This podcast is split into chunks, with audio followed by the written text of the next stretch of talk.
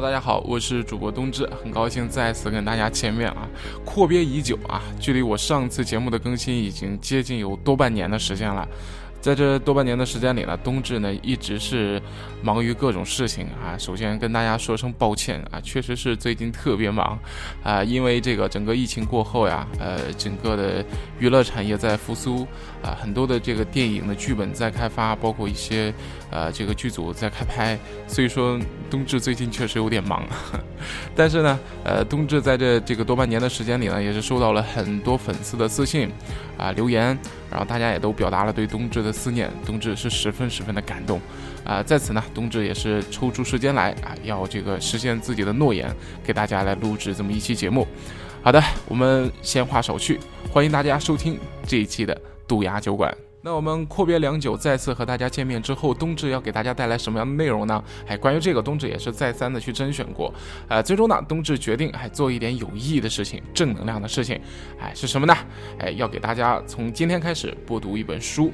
哎，这本书也非常了不得啊！因为这本书啊，它除了我们能满足我们的猎奇心之外呢，还有非常多的趣味性所在。而且最重要的是，这也是一次科普正能量的传递。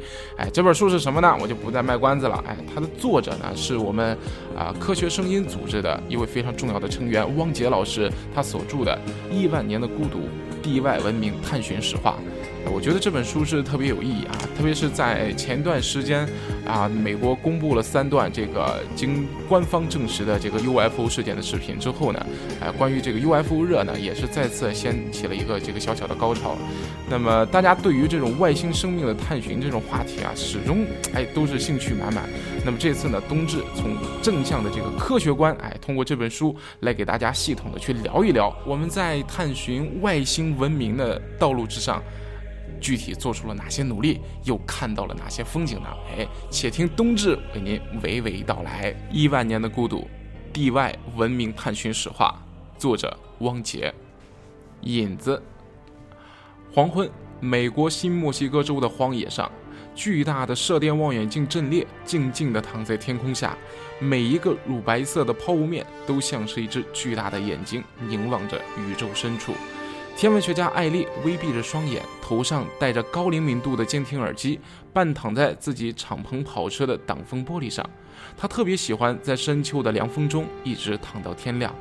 这四年以来，艾丽不知道度过了多少个这样的夜晚。她喜欢耳机中传来的嘶嘶声，那是一百多亿年前宇宙大爆炸的回响，静谧和谐，在艾丽耳中就像美妙的音乐一般。艾丽觉得自己快要睡着了，感觉自己沉浸在宇宙的深处，耳中的声音就像是亿万星辰的窃窃私语。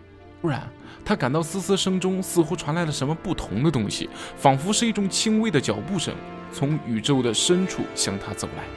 脚步声越来越响，艾丽猛然地睁开双眼，她发现这并不是梦，难道说真的来了？艾丽双手紧捂着耳机，激动地聆听着。没错。确实是他们来了，脚步声越来越响，越来越响，很有节奏的脉冲信号一阵阵击打着艾丽的耳膜。哦，我的天哪，这是真的！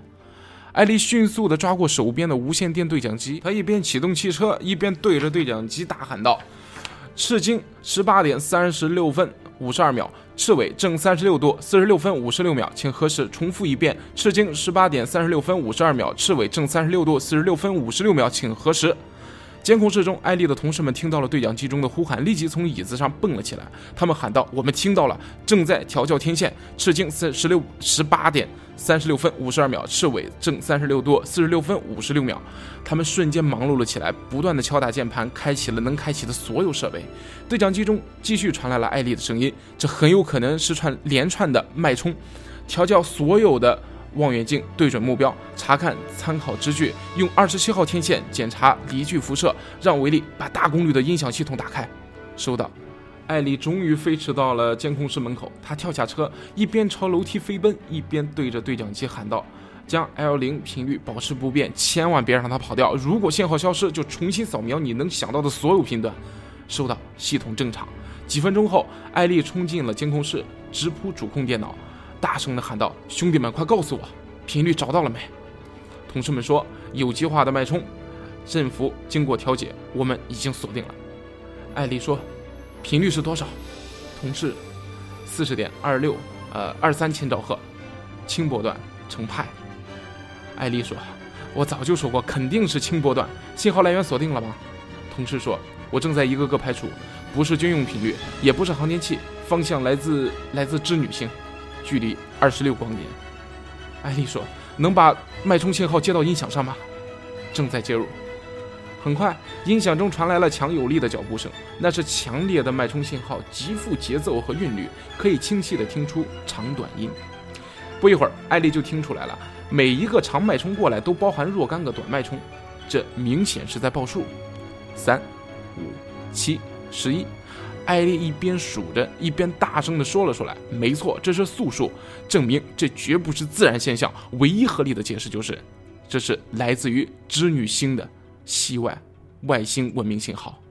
一个足以震惊全世界的事件发生了，人类首次截获了来自外星文明的无线电信号。” 亲爱的读者，你可能已经猜出来了，上面这一段呢是科幻电影的情节。哎，没错，这就是一九九七年公映的好莱坞大片《超时空接触》。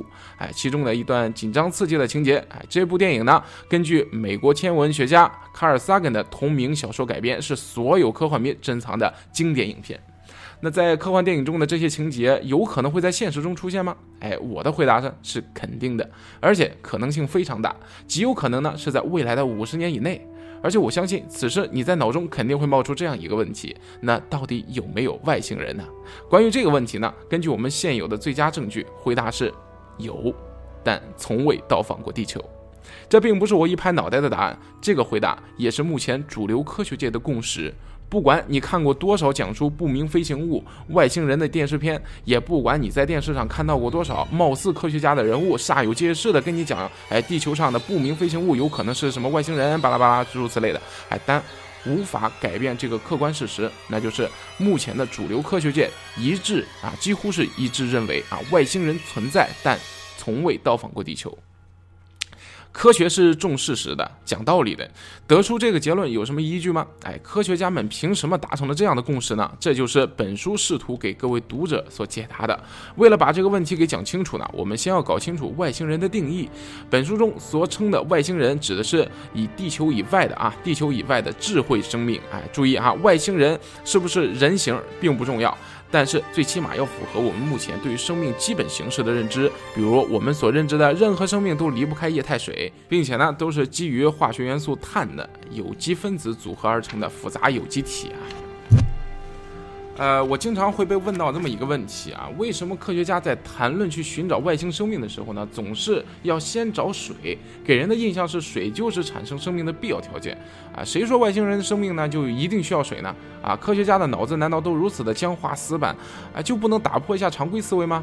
那么科学家真的是那么固化死板吗？哎，当然不是。那么他们怎么可能连普通人都能想到的问题却考虑不到呢？哎，这就是科学思维和普通思维的最大的区别之一。科学思维的第一条就是质疑，啊，当然包括对液态水是否是生命必要的条件的质疑啊。历史上无数的科学家都曾有此质疑，但如果仅仅是个质疑，那还不能称之为科学思维。比质疑更重要的第二条就是探索和实证。经过一百多年的努力探索呀，这种努力到现在其实也没有停止过。遗憾的是，我们并没有发现任何可以脱离液态水而保持活动状态的生命，既没有找到直接的证据，也没有找到间接的证据。那么，在现有的情况下，我们在寻找外星生命的时候，只能把液态水作为生命存在的必要条件。另一个用同样逻辑推导出来的必要条件呢，就是任何生命都需要能量来维持活动，存在提供能量的物质也是必要条件之一。那二零一七年的时候，美国国家航天局，也就是我们所称的 NASA 啊，在土卫二的雨流中，哎，检测到了二氧化碳、氢气和甲烷，它的含量处于一种非常不平衡的状态。这就证明了，在土卫二的冰层下面啊，不但有液态的海洋，还存在能够提供生命所需要的能量物质。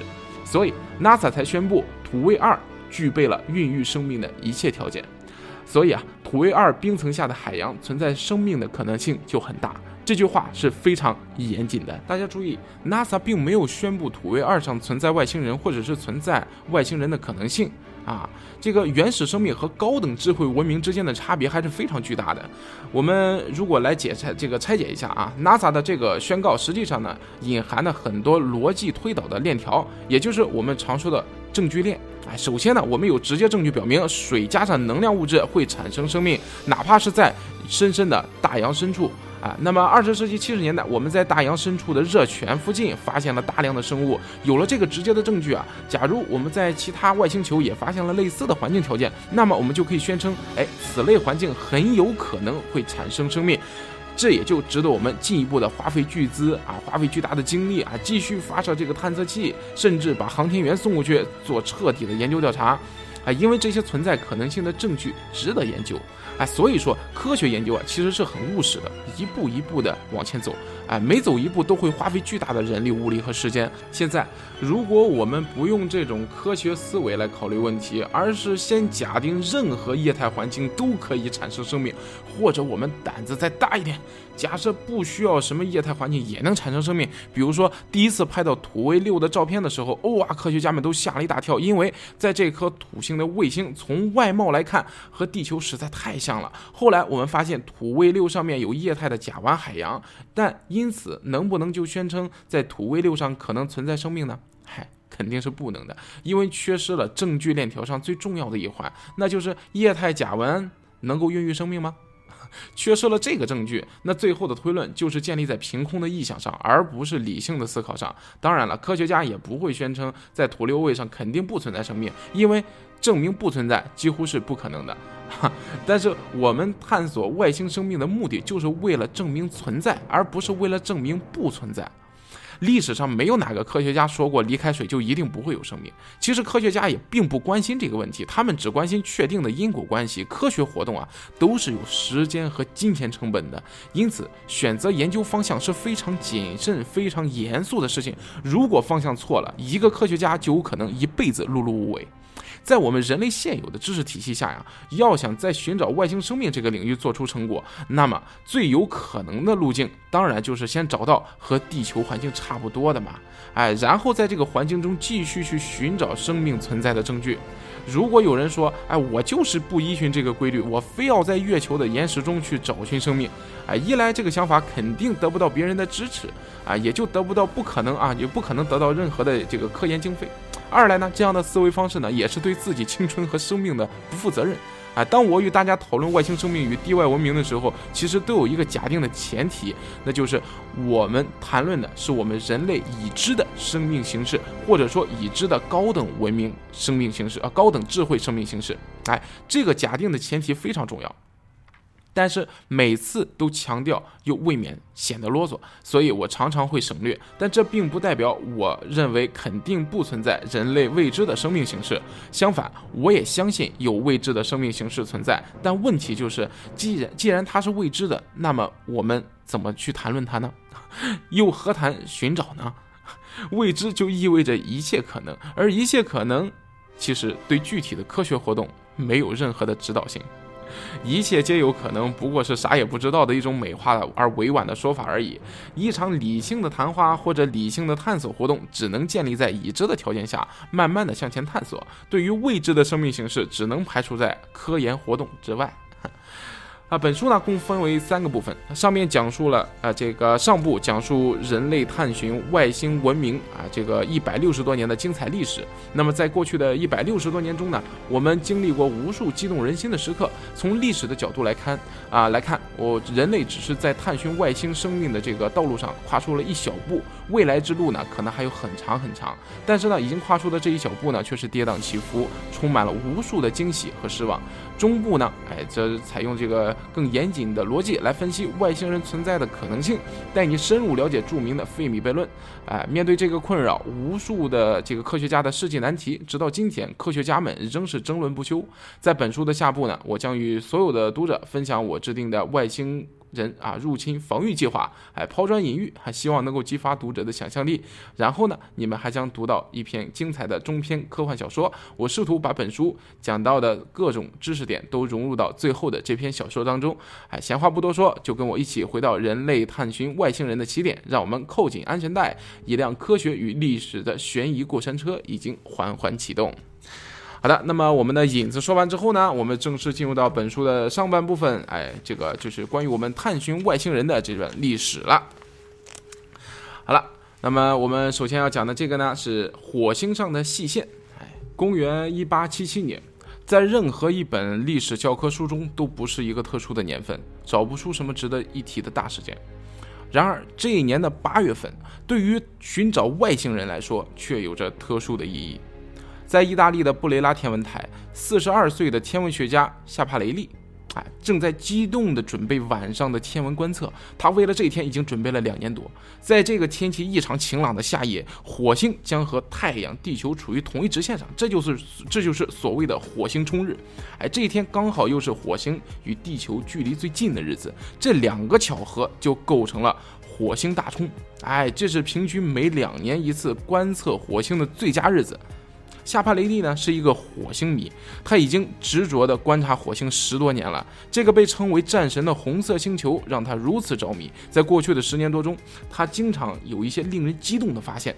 夏帕雷蒂有一种强烈的预感，哎，觉得今天将会成为他这一生中最值得纪念的日子。哎，望远镜的技术呢，在这几年当中也有了巨大的发展。哎，折射式的望远镜的技术已经日益完美，而且呢，口径也越来越大。夏帕雷利呢，利用这台八十厘米口径的折射式天文望远镜，制作精良，哎，性能机械性能良好，可以灵活稳定的转动角度来补偿地球自转，从而长时间的稳定对准火星进行观测。这天晚上，火星大冲如约而至，夏帕雷利熟练的将天文望远镜对准了这颗迷人的红色星球。这一晚观测条件空前的好，火星也十分明亮，在望远镜中呈现出一个清晰的暗红色光斑，在火星的北极。是白色的极冠啊，非常的显眼，整个火星表面呈现明显的明暗变化。夏帕雷利已经对这些明暗区域细致的研究了很多年，并且已经绘制了较为详细的火星地图。他坚信那些暗区是火星上的湖泊和海洋，亮区呢则是大陆。夏帕雷利给这些湖泊和大陆都起了生动的名字。他的目光缓缓地扫过什么太阳湖呀、塞壬海呀、亚马逊平原呀，哎，这些地方他已经相当熟悉了。他继续寻找未曾发现的火星特征，时间不知不觉过去了很久。夏帕雷利有点累了，他起身揉了揉微微发红的眼睛，又闭目休息了一会儿。但没过多久，他又坚持爬上了天文台的观测仪。这样的观测条件是很多年才能遇上一回的，他不想浪费任何一分钟。那个暗红色的圆斑又出现在了夏帕雷利的眼中，还是那些熟悉的明暗区域和极冠。哎，不对。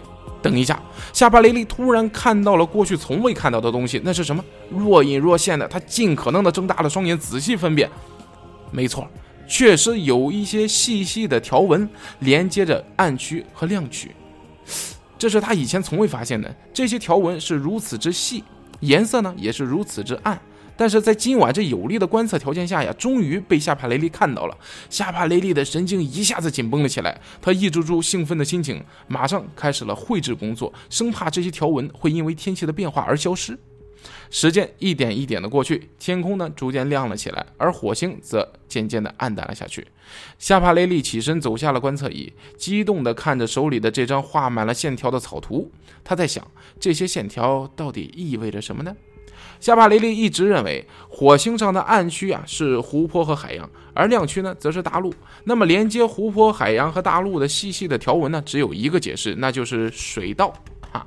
呃，这个惊人的发现呢，震惊了整个的天文学界。夏帕雷利是当时天文界的翘楚，他的任何发现都非常高，都有非常高的可信度。哎，一时间呢，这个消息传遍了全世界。不过在传播的过程当中，水道呢变成了运河。哎，一方面是因为语言的翻译问题，另一方面呢，显然运河比水道听起来更有冲击力。没过多久，全世界的天文迷都在说：哇，火星上发现了运河。哈，二。与干旱斗争的火星人，夏帕雷利的新发现让全世界的天文学家都对火星着了魔。地球上几乎所有的天文台都将望远镜对准了这颗可能存在火星人的红色星球。在与意大利相邻的法国，同样有一位对火星痴迷了十多年的天文学家，他的名字叫费拉马利翁，啊，这个后面简称他为费翁啊。此时年仅三十五岁的费翁已经是天法国天文学会的首任副会首任会长了，而他拿着自己亲手创办的《法国天文学公报》，看着上面有关夏帕雷利发现火星运河的报道，哎呀，心里边像打翻了五味瓶一般，不是滋味儿。费翁有点愤愤不平啊！夏帕雷利虽然比我年长年长那么几岁哈，但是对火星的热爱程度和研究深度上都要比我差。没想到那么重大的发现，居然让他给捷足先登了。哎，既生瑜，何生亮啊！不行，我绝对不能就此认输，必须要夺回火星研究界的第一把交椅。哎，费翁不仅仅是个天文学家，还是一个高产的作家。他擅长创作科幻小说，他的科幻小说中充满了各种各样的奇思妙想，其中最多的是描述如何用科学的方法与死人的灵魂沟通，甚至是地球人与外星人的灵魂融合啊！这个在宇宙中不同的地方转世，哎，没错，这就是所谓西方的通灵术。在当时的西方呀，这是一门正经的学问啊。费翁也是这个学科中的领军人物之一。中国虽然也有这门学问，但基本上都属于民间学科啊。研究者的公开身份都是以算命先生和道士为主啊。这个我们就先不提了啊。虽然这个费翁受到了夏帕雷利的刺激很大啊，发愤图强，决定决心也很大，但是他毕竟呢不是一个急性子。啊相当认真而又耐心地投入到了对火星的观测活动当中。整整十五年以后，哎呀，你看这君子报仇，十年不晚。他等了十五年，十五年之后，也就是在一八九二年的时候，此时的费翁呀已经五十多岁了，他已经成为了这个享誉世界，哎，这个著作等身的。知名科学家，他的这个第一本关于火星的专著《火星》，还终于由他的弟弟创办的费拉马利翁出版社，也就是今天法国这个著名的费拉马利翁出版集团，哎，出版。这这个在这本书中呢，这个费翁把他多年的观测数据和自己独有的这种科幻作家的思维相结合，绘声绘色地描述了火星世界的种种奇观。哎，费翁饱含深情地写道：“火星上的亮区是一片一望无尽的沙漠，在沙漠中间是一片片绿洲，这就是火星上的暗区。”英勇不屈的火星人为了和干旱做斗争，修建了庞大的运河系统，从火星的两极引水灌溉他们的绿洲。这些运河就是在望远镜望远镜中若隐若现的细线。火星文明是一个比地球还要古老的文明，他们勤劳善良，他们创造了辉煌的科技和文明。总有一天，我们会和火星人携手共建美好的明天。好家伙，哎呀！真的是脑洞大开啊！鉴于这个费翁在天文学界的地位，《火星》啊这本书产生了广泛的影响，成为了火星研究史中具有里程碑意义的文献。这本书的写作风格呀，介于学术专著和通俗读物之间，而且因而呢，这个销量非常的好，而还被翻成了好多国的语言啊，畅销海内外。费翁呢，在晚年呢，还有一些惊人的言论啊。他六十一岁时，在《纽约时报》撰文称，火星人曾经尝试与地球人通讯，但是呢，被地球人错过了。同一年，他还给《纳尔逊邮报》啊写信，声称当年，也就是一九零七年，会有一个拖着七条彗尾的彗星袭击地球。到了一九一零年，哈雷彗星出现的时候呢，费翁又在《纽约时报》发表了更为惊人的言论，哎，称这个哈雷彗星的彗尾扫过地球的时候呢，这个彗尾中的有毒气体啊，这个气体中有含有剧毒啊，这个如果不做好防范的话，人类和所有的生物都将灭绝。哎呀，这个在当时也引起了不小的恐慌。但是大多数的科学家呢，都出面驳斥了这个观点。哎，直到这个哈雷彗星的彗尾真的是扫过了地球，哎，而所有人都安然无恙的时候，费翁的观点才不攻自破。啊，这个对火星的研究呢，就像是一场全世界范围内的接力赛啊。意大利的夏帕雷利呢，呃，执起这个交交接棒起跑，然后呢，由法国的这个呃菲拉马利翁接棒，啊，再下去呢，将会是谁来接手呢？历史选择了一个住在美国波士顿的富二代，他的名字叫做洛威尔。哈，三，洛威尔的火星，火星这本书呀，让洛威尔着迷了。他对庞大的家族产业呢没有丝毫兴趣，而是全身心的投入到了对火星的观测活动当中。这个有钱人一出手啊，就是不一样。洛威尔花了巨资，在亚利桑那州的沙漠中呢，去建造了一个专用的天文台，哎，购买了全世界最先进的天文望远镜。这个那时啊，他四十岁。啊，四十岁，这个天文望远镜终于建成了。啊，洛威尔依然放弃了城市的这个舒逸生活，来到了远离城市灯光、干燥荒凉的沙漠中，为了火星一住就是十五年。哎，我发现这个研究火星动不动就是以十五年为单位啊。呃，他日复一日、年复一年的观测火星，为火星拍摄了不计其数的清晰照片。啊，仔细研究火星表面一年四季中的变化。不久，他出版的第一本专著，哎，这个书名呢也叫《火星》。这本书用极为通俗的笔法写成，引人入胜。在书中呢，洛威尔展示了他绘制的一系列火星详图，在这些图中呢。被他标出来的火星运河呢，有五百条之多。不但有运河，在运河的交汇处呀，还有巨大的绿洲。在这些绿洲上的这个农作物的颜色呢，哎，还会随着季节的变化而变化。还有这个美国人洛威尔的这本《火星》一经面世，那风头立刻就盖过了法国人那边，一时间呀，真个是洛阳纸贵，引来无数的粉丝。从这个。民间的这个到这个学术界啊，都把洛威尔奉为是火星研究的第一人。哎呀，但凡事并没有绝对嘛。第一位炮轰洛威尔的人呢，也出现了。哎，他就是洛威尔的美国同胞，著名的天文学家巴纳德先生。要说这个巴纳德呀，那也是大有名气。他因为发现了这个火星的第五颗卫星，哎，而被推崇为有史以来目光最敏锐的天文学家。哎，你要知道啊，火星的这第五颗卫星。个头太小了，离木星呢又非常的近，想要在天文望远镜中发现它，那确实是需要点超凡的毅力，还有最重要的是好的视力。啊，这个巴纳德呢在公开场合炮轰洛威尔，哎，他说我也对火星进行了不知多少次的仔细观察，但我怎么就看不到洛威尔所说的那些运河呢？而且洛威尔这家伙呀。画的这个火星图啊，细致这个细致成那样，简直就是对我的视力的一种侮辱。我敢断言，洛威尔所谓的那些细线，只不过是他的错觉而已。说错觉还算好听了，其实不过是他个人的幻想而已。嘿嘿。这个巴纳德呢，此言的这个一出，哎，立刻是激怒了洛威尔。哎，洛威尔也在公共场合去讥讽巴纳德。他说：“哎呀，听说有个叫巴纳德的家伙，因为自己看不到火星上的运河，就说是我自己幻想出来的，哈，简直是可笑至极。巴纳德这个穷鬼，自以为在他那儿如同儿童般的这个天文望远镜里面就可以看到真相了，简直是笑话。我在亚利桑那州的沙漠中使用的望远镜根本就不是巴纳德能买得起的。而且这个养尊处优的呃这个养尊处优的家伙呢，哎，也吃不了我能吃的苦。”他在城市中去观察天空，就像是在一个污浊的下水道里面捡石头。哎，仅仅仅是这个仅仅视力好，哎，有啥用啊？哎，其实我的视力也绝对不会不会比他差的。罗威尔的回应让整个的天文界是热闹非凡，火星上的细线一下成了人们热议的话题。巴纳德的这个威望和成就，比起罗威尔来说，哎，有过之而无不及。他还以他独有的科学素养画了一张图。用来说明所谓的这个火星运河的细线是如何产生的啊？结论就是根本就没有啥细线，全都是人的错觉罢了。哎呀，这个巴纳德嘲笑洛威尔和以前所有声称看到过火星运河的人，说他们都是被自己的错觉给欺骗了。有一个好事儿的英国天文学家，哎，叫做蒙德。他根据巴纳德所说的这种视呃这个视觉错觉产生的原理啊，做了这么一个实验。他在墙上画了一个小圆圈，在圆圈里边呢点了一些不规则的小黑点儿，然后找来一些小学生，让他们站在较远的地方，在昏暗的灯光下去观察这些小圆小去观察这个小圆圈，一边观察一边让他们把看到的东西都画下来。哎，结果呢，这些小学生都在圆圈中间画下了一条条的直线。和洛威尔画的这个火星运河十分的相似。但是这个执着英勇的洛威尔并没有理会这些质疑的声音。他在一九零六年和一九零八年又分别出版了《火星及其运河》和《作为生命栖息地的火星》两本著作。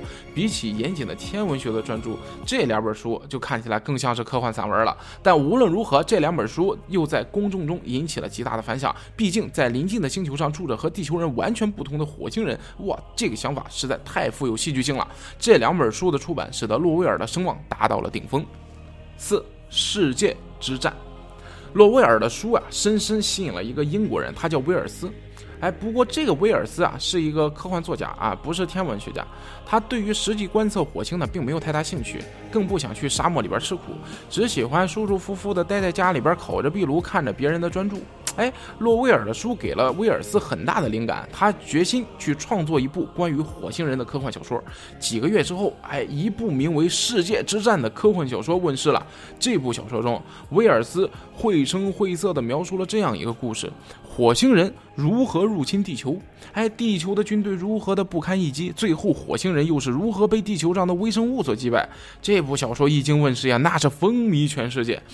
并被一再改编为广播剧、电视、电影。哎，最近的一次我们所知道的改编是来自于我们的大导演斯皮尔伯格的这个作品《世界大战》，由汤姆汤姆克鲁斯主演。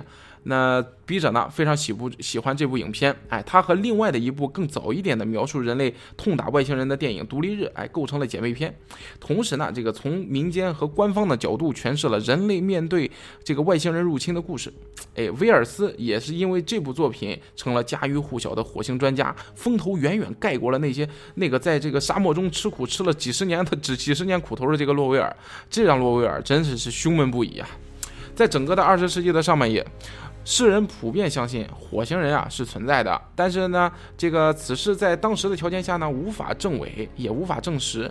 当时啊，天文学家最强大的工具呢，它就是光学望远镜。哪怕是在世界上最大口径的望远镜中，火星也仅仅是一个暗红色的光斑而已。甚至呢，到底有没有那些神秘的什么细线啊，都也无无从考证啊，无法确认。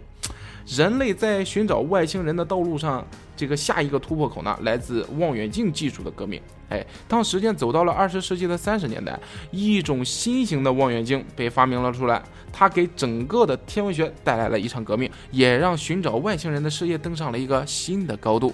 五，望远镜的革命。光学望远镜的原理啊，就是尽可能的把可见光通过各种透镜汇聚成一起进行成像，以此呢让人类看到肉眼无法直接观察的可见光。因此啊，光学望远镜能看多远，基本上取决于口径，口径越大，收集到的光线就越多，更多的光均光线汇聚起来，哎，就能使更远的物体成像。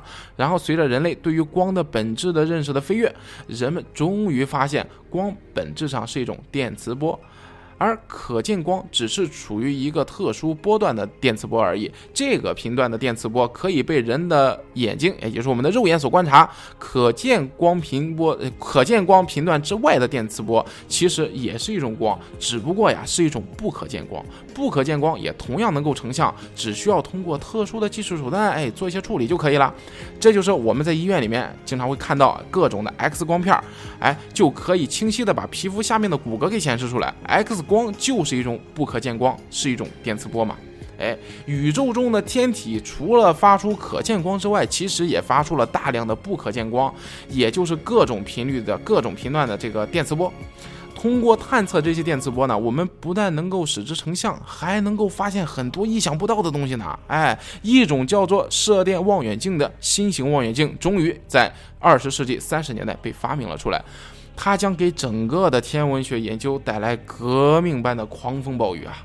与其说射电望远镜是一个望远镜，倒不如说呢，它是一个超级收音机更为恰当。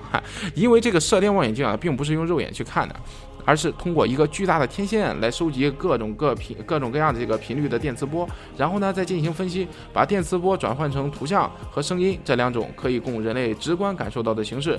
然后呢，这个电磁波呢还有个更通俗的叫法，那就是无线电。二十世纪三十年代，无线电早已渗透到了人们的日常生活中，从电报呀到电台，无不是无线电的技术哎实际的应用。于是啊，人们很自然的就想到，哎，既然人类能发明广播，那么火星人。也能发明广播呀。哎，如果是这样的话，说不定哎，我们能听到火星人的广播。想象一下，你拿着收音机在璀璨的星空下，哎，转动着频率，转动着这个频率的旋钮啊，突然哇，一阵怪异的声音传入你的耳朵，你从来没有在地球上听过这种声音，你一定会兴奋的大叫起来。哇，我的天哪，我收到了来自于火星的广播。哎，这幅景象虽然很诱人，可惜永远不会发生，因为火星和地球的平均距离大约是八万四，sorry，是八千四百万千米。哎，这个距离到底有多远呢？嗯，如果坐上当时跑得最快的火车，哎，速度呢平均大概是那种每个小时八十公里的啊，每个每小时八十千米啊，这个昼夜不停的奔向火星，哎，这趟旅程呢你需要一百二十年。如果火星人的无线电波能够到达地球的话，那也一定是衰减的是非常非常弱了。哪怕是世界上最灵敏的收音机，想要听到这个关于火星人的电波，也好像是拿着放大镜去找水分子一样，哎，绝无可能性。但是如果用一个有着巨大无比的这个天线的这个射电望远镜，哎，那就有可能会捕捉到极其微弱的火星电波。让我们来看看射电望远镜到底有多大呢？哎，原文中有一个插图，哎，是一个射电望远镜的一个图片。哎，看起来是不是就跟大号的这个卫星电视接收器一样？没错，其实原理也差不多。当我们把射电望远镜的这个镜面对准火星的时候呀，就能接收到来自于火星的极其微弱的无线电信号。哎，不但能接收到讯号呢，也能给火星发电报。如果火星上真的有比地球还古老的文明啊，那么他们也应该具备发电报、收发电报的能力。这是一个能和火星人取得联系的靠谱方案。射电望远镜被发明之后没多久啊，第二次世界大战就爆发了。虽然啊全球都在打仗，但是技术进步的脚步呀却一刻都没停。人类寻找外星人，尤其是在火星人的热情上，从未因为战争而消退。越来越多的射电望远镜的天文台啊被建成。天文学家年复一日、年复一年、日复一日的在寻找着火星电波的蛛丝马迹。遗憾的是，尽管天文望远镜、射电望远镜的这个技术已经足够分辨火星上一个普通的广播电台所发出的电波了，十多年过去了，人类始终没有收到一丝丝来自火星的电波。火星文明的存在啊，受到了广泛的质疑。